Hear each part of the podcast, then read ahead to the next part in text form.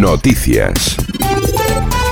Muy buenas tardes, sean bienvenidos a la cita informativa en 90 Radio a esta hora de la tarde. La temperatura que tenemos en el exterior de nuestros estudios es de 18 grados y viento es lo que predomina en la costa tropical. Tenemos alerta amarilla por viento de levante fuerza 7 con olas que pueden alcanzar hasta los 4 metros de altura. Alerta que el Instituto Nacional de Meteorología ha aplicado en principio hasta el próximo domingo 28 de febrero. Comenzamos con la información. El Pleno del Ayuntamiento de Almuñécar, presidido por la teniente de alcalde Beatriz González, Ciudadanos, ante la ausencia por enfermedad de la alcaldesa Trinidad Herrera del Partido Popular, guardó un minuto de silencio en señal de condolencia con las familias y demás personas allegadas a los fallecidos y desaparecidos en el naufragio del barco pesquero Villa de Pisanso en aguas de Terranova, en Canadá.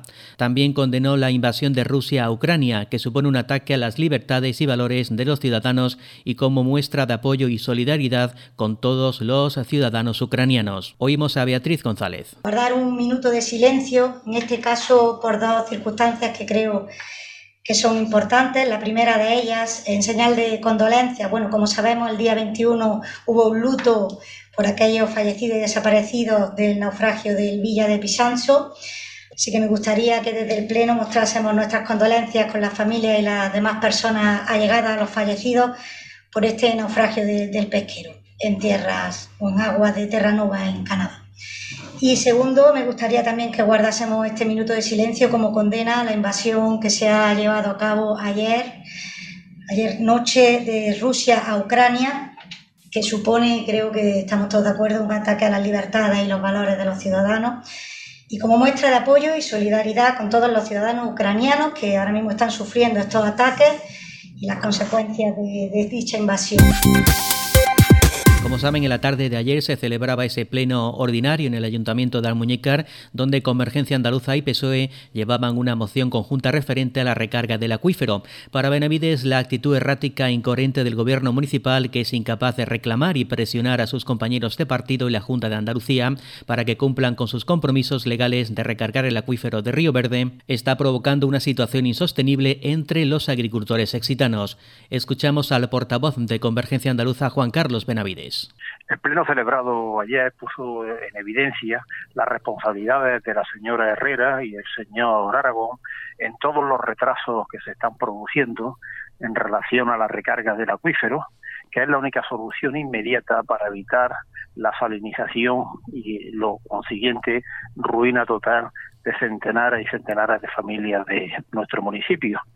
La realidad es que estando el decreto y la ley de aguas perfectamente clara y diciendo el mismo que las competencias de la conservación y recarga de los acuíferos son de la Junta de Andalucía, el gobierno municipal en ningún momento ha realizado la más mínima presión eh, sobre sus compañeros de partido que gobiernan en la Junta eh, para que cumpla con sus obligaciones y hubiera procedido a recargar el acuífero. Más bien al contrario, primero sacaron un decreto en el cual no se contemplaba quién pagaba los costes y con posterioridad eh, otra vez han dado un nuevo requiebro y van a intentar sacar otro nuevo decreto en el cual el planteamiento que hay es conectar eh, la tubería submarina a eh, las comunidades eh, que pueden realizarlo, es decir, un total de tres comunidades sobre las más de 25 existentes.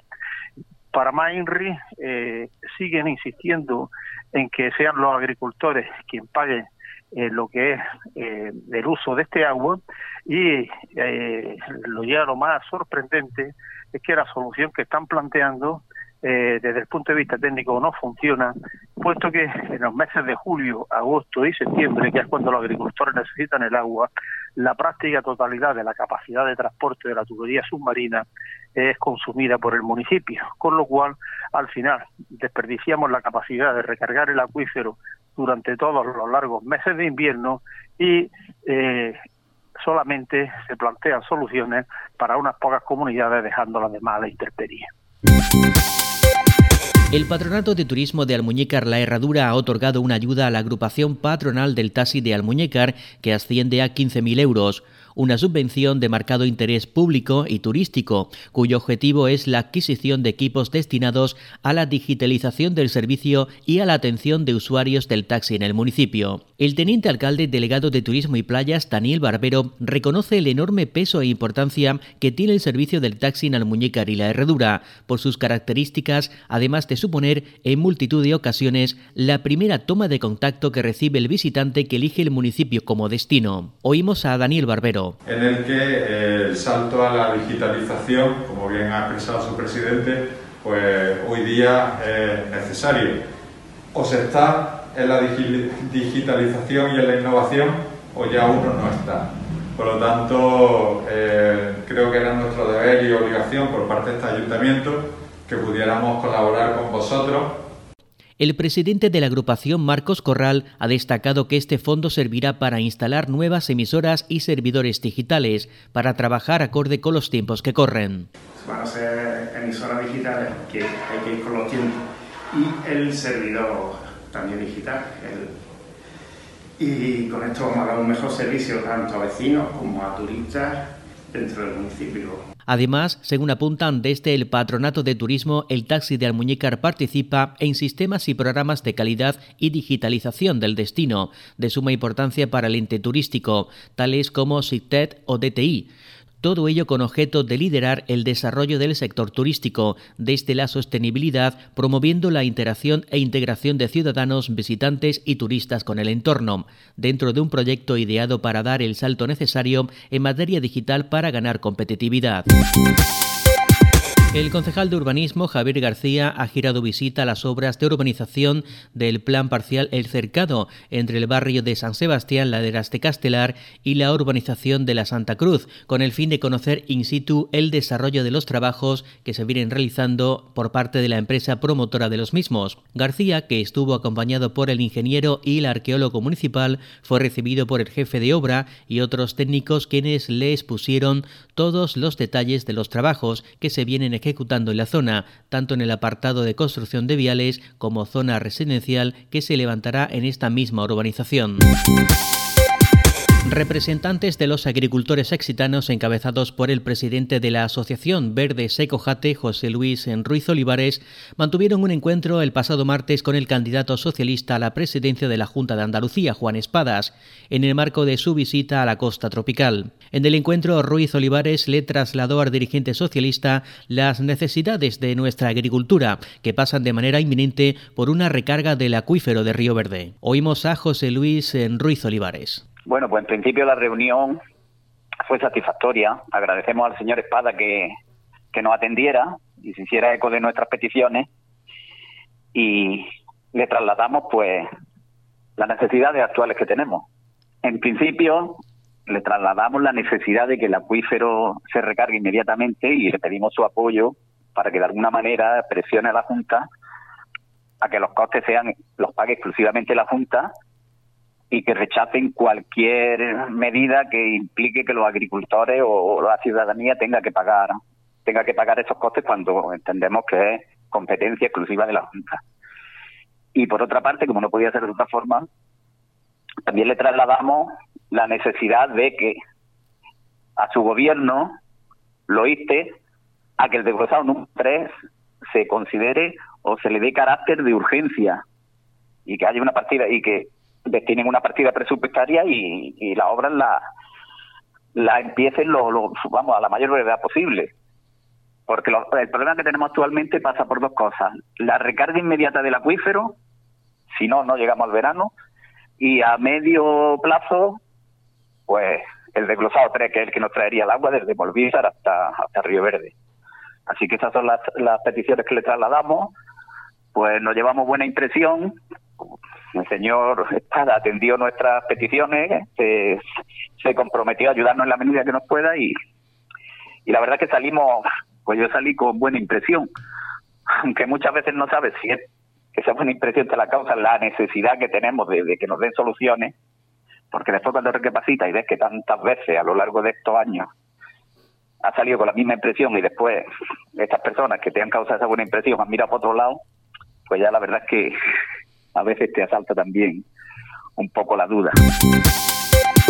La alcaldesa de Motril, Luisa María García Chamorro, junto a la teniente de alcalde de Formación y Empleo, María Ángeles Escámez, ha visitado dos de los itinerarios formativos que se están llevando a cabo a través del proyecto Forma Activa Plus, el de gestión administrativa y el de operaciones básicas de pintura en las instalaciones del Centro de Estudios Valverde. La primera edil ha querido poner en valor la labor que se desarrolla desde el área de formación y empleo.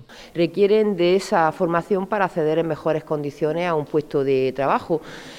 Estamos comprobando cómo también funciona la colaboración público-privada, algo que nosotros creemos mucho y donde no puede llegar o con los recursos que tiene la administración pública, en este caso el Ayuntamiento de Motril, no podemos llegar, bueno, pues ahí tenemos que colaborar con las empresas privadas para hacer estos cursos de formación. La teniente de alcalde de Formación y Empleo, María Ángeles Escámez, ha explicado que el proyecto Forma Activa Plus, confinanciado por el Fondo Social Europeo y encuadrado en el Programa Operativo de Empleo, Formación y Educación, cuenta actualmente con 11 itinerarios formativos en marcha y otros 6 se iniciarán próximamente. Estamos eh, trabajando fuerte por, esa, por la formación, estamos trabajando fuerte por, esos desempleados que en un momento de su vida o bien cambió el rumbo porque la actividad que venían ejerciendo no era la que, la que se tenía, o aquellas personas desempleadas, mujeres en este caso, que no han encontrado, pues bueno, ese mundo laboral. Thank you. El gobierno de Salobreña junto con otros miembros de la corporación municipal han acompañado al personal del Centro de Salud de la Villa en la concentración convocada en repulsa a las agresiones sufridas por varios profesionales en distintos centros durante los últimos días. La alcaldesa de Salobreña, María Eugenia Rufino, ha mostrado el apoyo de Salobreña personificado en la corporación municipal a estos profesionales ante estos hechos tan denunciables. La coordinadora de enfermería del Centro de Salud de Salobreña ha explicado que los profesionales están abiertos a cualquier sugerencia o propuesta de mejora por parte de los ciudadanos sin necesidad de llegar a este extremo. La concentración ha terminado con un minuto de silencio que se ha roto con un aplauso a todos los profesionales de la sanidad. El Parque Canino de Motril, que ocupa una superficie de casi mil metros cuadrados dentro de la extensión del también Parque de las Provincias, se ha convertido en una instalación muy utilizada por los motrileños desde que fue inaugurada hace muy escaso tiempo. La alcaldesa de Motril y el teniente de alcalde de Agricultura Antonio Escámez han comprobado la utilidad y aceptación del recinto. Oímos a la alcaldesa de Motril, Luisa María García Chamorro. Porque era inexplicable que Motril es una ciudad con 50.000 habitantes y según los últimos datos, 4 o 5.000 eh, animales de compañía, fundamentalmente perros censados, no tuviera un espacio para, que nuestros animales bueno, pues pudieran hacer deporte, pudieran tener juegos. El teniente de alcalde de Agricultura, Antonio Escámez, reconoció que fue un éxito incluir este proyecto en los programas de fomento de empleo agrario. Una de las eh, zonas que pasear por aquí. Antes paseaban los animales de compañía y hoy, y hoy pues ya pueden entrar en su recinto que lo tienen para ellos con sus columpios para ellos. La zona canina del Parque de las Provincias se enmarca en el gran área verde de dicho parque que corona una zona de expansión de la ciudad densamente poblada. No obstante, los usuarios proceden tanto de esta porción urbana como del resto de la ciudad, por lo que el gobierno local continuará su política de expansión de los parques caninos de Motril. El 1 de marzo comienza en Andalucía el plazo para la presentación de solicitudes de admisión en los 444 centros sostenidos con fondos públicos para la enseñanza de educación infantil, segundo ciclo, educación primaria, educación especial, educación secundaria obligatoria, ESO y bachillerato, que permanecerá abierto durante todo el mes de marzo. En el proceso de escolarización participan todos los niños que se incorporen por primera vez al sistema educativo, tanto en centros públicos como concertados, así como el alumnado que cambie de centro escolar. La Consejería de Educación y Deporte ha ofertado para el próximo curso 2022-23 un total de 161.250 plazas públicas, 77,4%, y concertadas 22,6%. Para estas enseñanzas, 1.892,5 más que en el curso anterior. Para el alumnado de tres años que se incorpora por primera vez al sistema educativo, se ofertan 10.750 plazas de nuevo ingreso, de las que el 78,7% corresponden a centros públicos y el 21,3% a la concertada. Este sábado 26 de febrero vuelven las rutas del programa de conocimiento y divulgación del patrimonio arqueológico y monumental sexitano que lleva a cabo la Consejería de Cultura y el Departamento de Arqueología de Almuñécar. Tras la visita al legado argárico y al patrimonio púnico fenicio que se realizó a finales de 2021, se inició la ruta por el entramado urbano de la ciudad romana de Almuñécar con el epígrafe Conoce Sexi Firmon Julion, que comenzaba el pasado enero con la visita a los restos de la villa romana de Cotobro y al puente también situado en el mismo término municipal.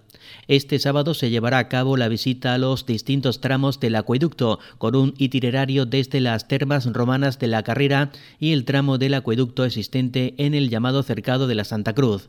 Oímos a Iván Sánchez, arqueólogo municipal. Pues mira, mañana lo que se planteaba era seguir con el tema, digamos, de explicación de lo que sería la ciudad romana, ¿vale? Y ya que nos encontramos sobre todo desde el mes de diciembre en el marco cronológico del mundo romano, lo que nos quedaba por ver después del conjunto histórico y después de los, de los espacios de, digamos, más orientales como son, perdón, más occidentales como son el puente romano de Cotobro y, y la Villa Romana de Cotobro, pues nos quedaba ver eh, los tramos de acueducto y eh, el mes que viene nos quedaría por último los columbarios. De manera que mañana iniciamos de nuevo en las termas de la carrera para ver el quinto tramo de acueducto y lo que sería el sifón y explicar un poco qué funcionalidad y el por qué se genera el, sifón o el venter, digamos, en este en este espacio de la, ciudad que generaría la, la potencia suficiente como para poder llevar eh, transportar el agua hasta Castelunacue, que se encontraría en la iglesia de la Encarnación o debajo de ella. Y luego veremos el tramo cuarto, que es el más monumental, que es el tramo que, que se encuentra cerca de lo que es el cercado de la Santa Cruz. Y eh, una vez allí eh, podremos ver pues, la tipología de construcción del acueducto, qué, qué elementos son más determinantes a la hora de entender el por qué se construye a lo largo de, las dos valles, tanto de Río Verde a inicios de, todo, sobre todo del tramo 1 de Torrecuevas, como luego pasa y cruza la, la de las Peñuelas hasta, hasta lo que sería el trazado del río de Río Seco. Y lo más importante es que no vamos a continuar viendo diferentes tramos, precisamente porque porque es muy interesante poderla tener la oportunidad que hemos conseguido también la autorización por parte de, los servicios arqueológicos de, la zona que están, están, excavando ahora mismo allí, que es la, la obra Proceso de la Santa Cruz, donde han aparecido un tramo de 120 metros de acueducto soterrado, con varias espiraminas y con un depósito que se asocia directamente a lo que sería un, depósito de captación y de, regulación del, eh, del, flujo de agua del propio acueducto. De manera que vamos a ver, pues eso, ¿no? Los resultados de una de las excavaciones actuales más importantes que se están desarrollando en las muñecas y que en definitiva pues nos dan una nueva información y una nueva interpretación de cómo sería el trazado del acueducto y cuáles serían sus funcionalidades. Almuñécar celebra el Día de Andalucía con diferentes actos. El concejal de Cultura del Ayuntamiento de Almuñécar, Alberto Manuel García Guilaber, nos da cuenta de los actos de esta jornada festiva y que, como saben, se celebra el próximo lunes, día 28 de febrero. Pues para celebrar el Día de Andalucía tenemos varios. Empezaremos también el domingo 26 con una fiesta andaluza promovida por la Cofradía de Cristo de los Gitanos, que será en el Parque del Majuelo.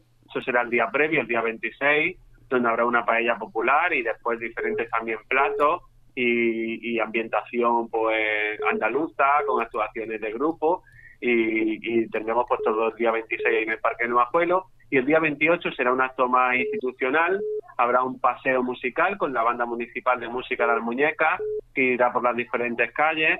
Y después habrá el acto institucional de homenaje a nuestra bandera y la entonación del himno del himno de Andalucía en la rotonda de la avenida Juan Carlos a la una de la tarde el día 28. Y después ya cerraremos este día con un concierto de la Orquesta Ciudad Mediterránea especial Día de Andalucía aquí en la Casa de la Cultura. La Concejalía de Cultura, Educación y Fiestas ultima los preparativos para volver a celebrar el Carnaval. La gran fiesta del Carnaval 2022 tendrá lugar el sábado día 26 con la celebración del Carnaval en bici y los concursos en la modalidad infantil y adultos.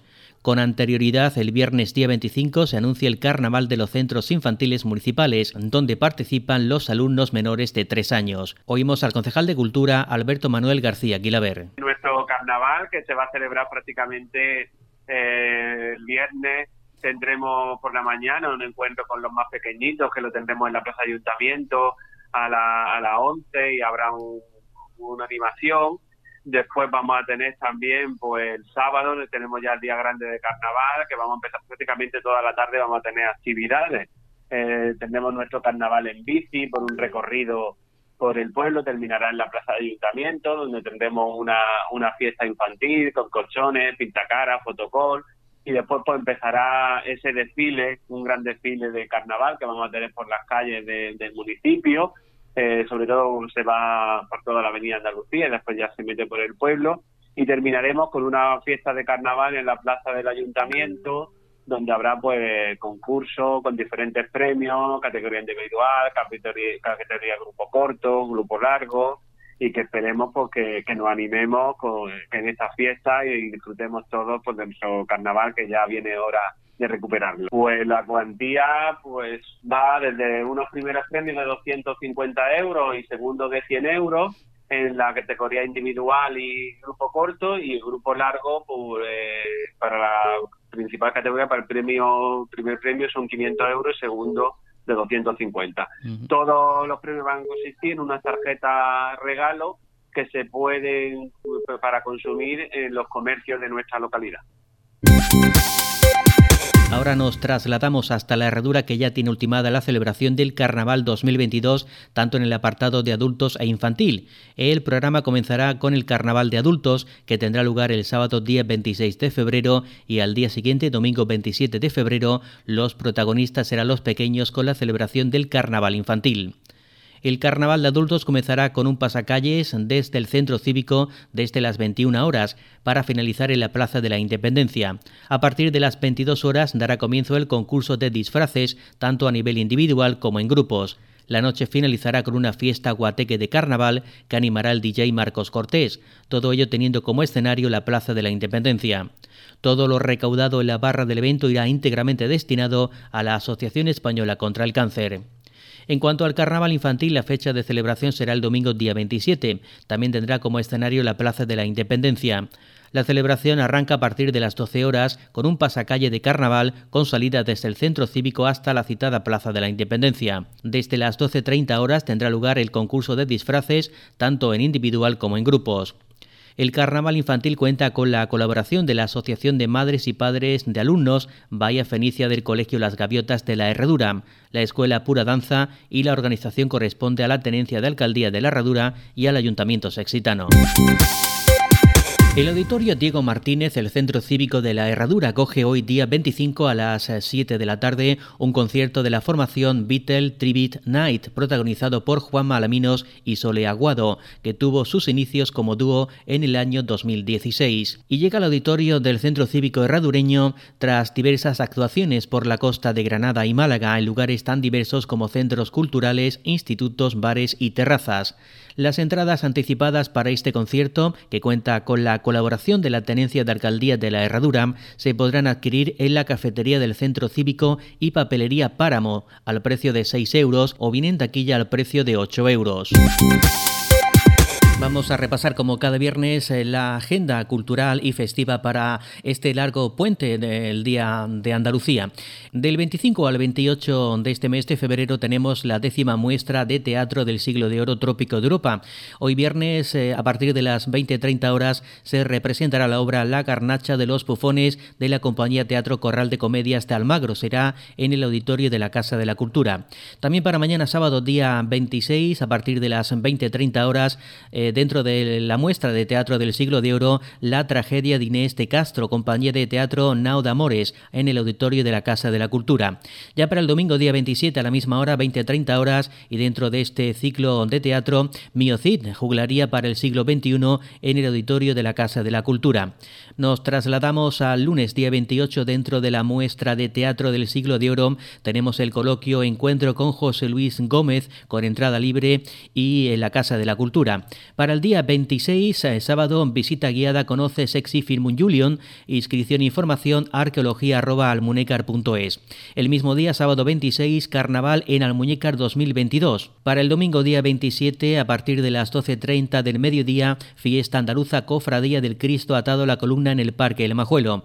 Ya para el lunes día 28 de febrero, Día de Andalucía, a la una de la tarde, acto institucional homenaje a la bandera de Andalucía, actuación de la Banda Municipal de Música de Almuñécar. El acto se realizará en la rotonda de la Avenida Juan Carlos I. Ese mismo día, 28 de febrero, a las 7 de la tarde, concierto de invierno de la Orquesta de Cámara Mediterránea, será en el auditorio de la Casa de la Cultura. Llega el momento de inaugurar el circuito provincial de Granada BTT XCO 2022. La primera prueba de las seis programadas en este cartel viene de la mano del Club Triatlón Nazarí, que organizará el primer rally nazarí el día 27 de febrero. En el Parque Mediterráneo de la localidad de Almuñécar se congregará a partir de las 10 horas a todos los participantes de este encuentro inaugural que a buen seguro llegarán ansiosos por sumar los primeros y ansiados puntos del provincial. Desde escuelas y hasta Máster 60 masculinos y femeninos están llamados a participar sobre tres circuitos diferentes. Álvaro Manzano es organizador del evento. Que es una carrera de, de rally, de bicicleta de montaña y la característica principal de, este tipo de, de, eventos es que es un circuito cerrado y en el que van dando vueltas y tanto los participantes como los espectadores pueden disfrutar del día.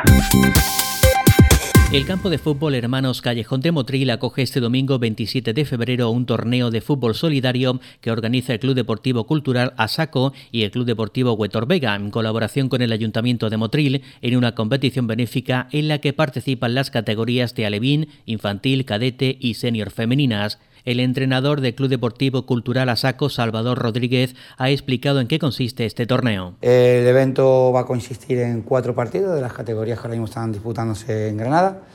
Eh, alevín femenino, infantil femenino, cadete femenino y senior femenino. Los cuatro equipos son del Huetor y del Asaco, como es natural. Y para poder acceder al, terreno, en el cerrillo, eh, deben de llevar, la persona que quiera entrar, un kilo mínimo de cualquier tipo de comida no perecedera. Me han hecho mucho hincapié desde el Banco de Alimentos que por favor no se lleven harinas porque salen bichitos. Y los cartones de leche tampoco, que cuando empieza el programa de reparto luego puede haber que se, que se caduquen rápidamente. Entonces, pues garbanzo, lentejas, fideos, cosas así. Es verdad que la que quiera llevar más, más, ¿no? Vamos a estar abiertos en el cerrillo desde las 9 de la mañana hasta las 7 de la tarde, que finalizaremos, la, recogida y lo llevaremos al almacén del ayuntamiento. Y hoy, como es viernes, repasamos los eventos deportivos que tenemos este fin de semana en Almuñícar y La Herradura. De este modo, para el sábado día 26, a partir de las 12.30 del mediodía, se enfrentan en Alevín, tercera andaluza, en el campo de fútbol de Río Verde, Almuñícar 77, Salobreña en fútbol 7. Ya por la tarde, a partir de las 17 horas, Almuñícar 2021, Alendín en fútbol juvenil cuarta andaluza, campo de fútbol de Río Verde en Almuñícar. Y para el domingo día 27, a partir de las 10 de la mañana, primer rally Nazarí Almuñícar 2022, BTT Rally, circuito provincial de Granada en el Parque Mediterráneo de Almuñícar. Es todo por el momento, no tenemos nada más que contarles.